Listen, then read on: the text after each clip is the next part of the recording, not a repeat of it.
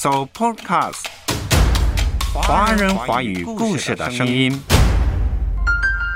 有问有答，有歌有曲，有心有意。玻璃心，回应你的好奇心。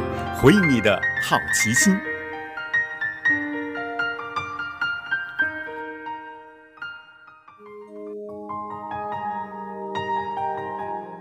欢迎收听《玻璃心》，有问有答。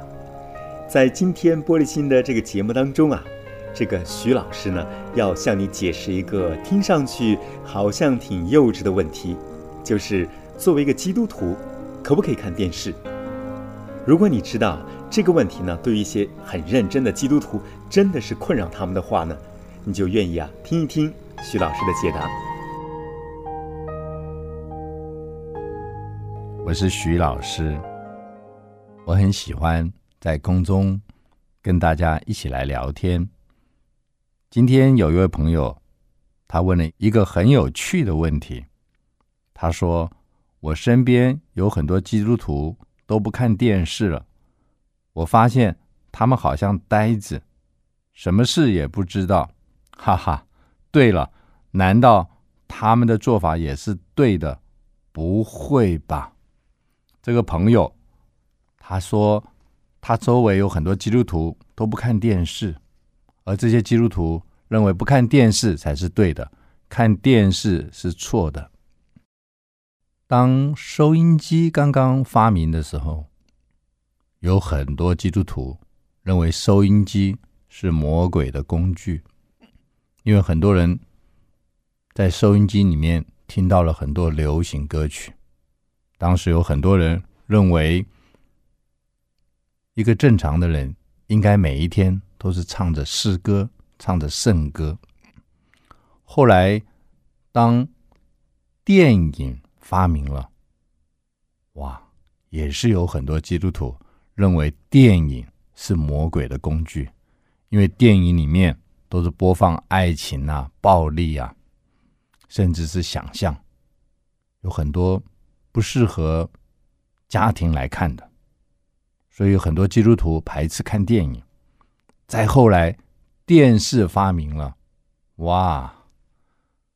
电视有很多韩剧、港剧、台剧，甚至大陆所拍制的很多连续剧，都占据了每一个人的时间。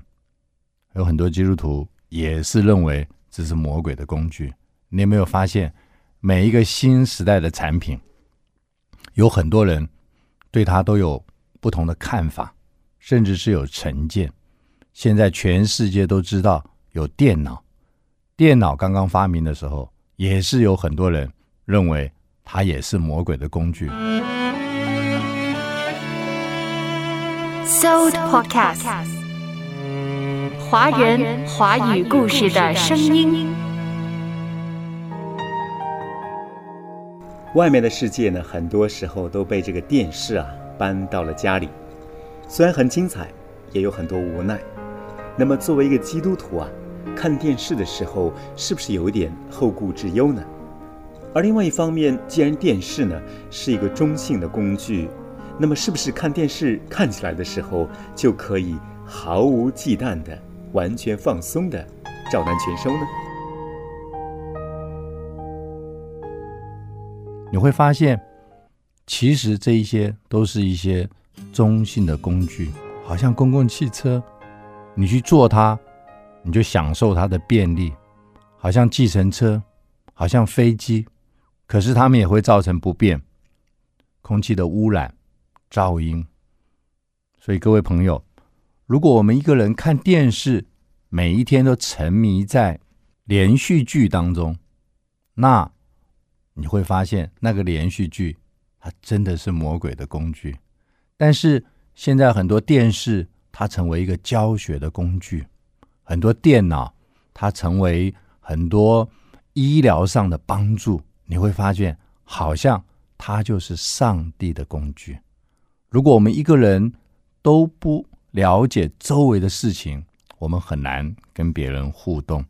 有一对夫妻啊，他们曾经因为看连续剧，双方大打出手，后来到了派出所去，因为先生要看港剧，太太要看韩剧，最后别人说他们真是蠢呐、各买一台不就好了吗？所以你会发现，为什么有人不想看电视？因为他们的确是让电视成为它的主宰，所以很多人为了排斥或者拒绝这种被机器、被物质主宰的这一种状况，所以他就排斥了这些工具。可是反过来说，如果我们用电视，我们可以知道哪边有水灾；用电视，我们知道什么地方有个小朋友或者有几个学生在山上迷路了，全国可以为他祈祷。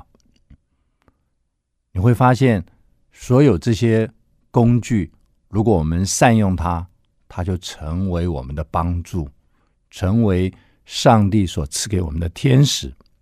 可是反过来说，如果我们每一天只是打发时间，你就会发觉电视它真是魔鬼的好朋友，它会引诱你，使你浪费你的生命。所以基督徒应该要看电视。很多教会他们用电视、用电影、用电脑来播放一些感人的见证故事，激励很多人，帮助很多人。很多电视新闻能够激励民心，这些都是对我们有帮助的。所以，我们不需要百分之百的赞成，也不需要百分之百的反对。So Podcast，华人华语故事的声音。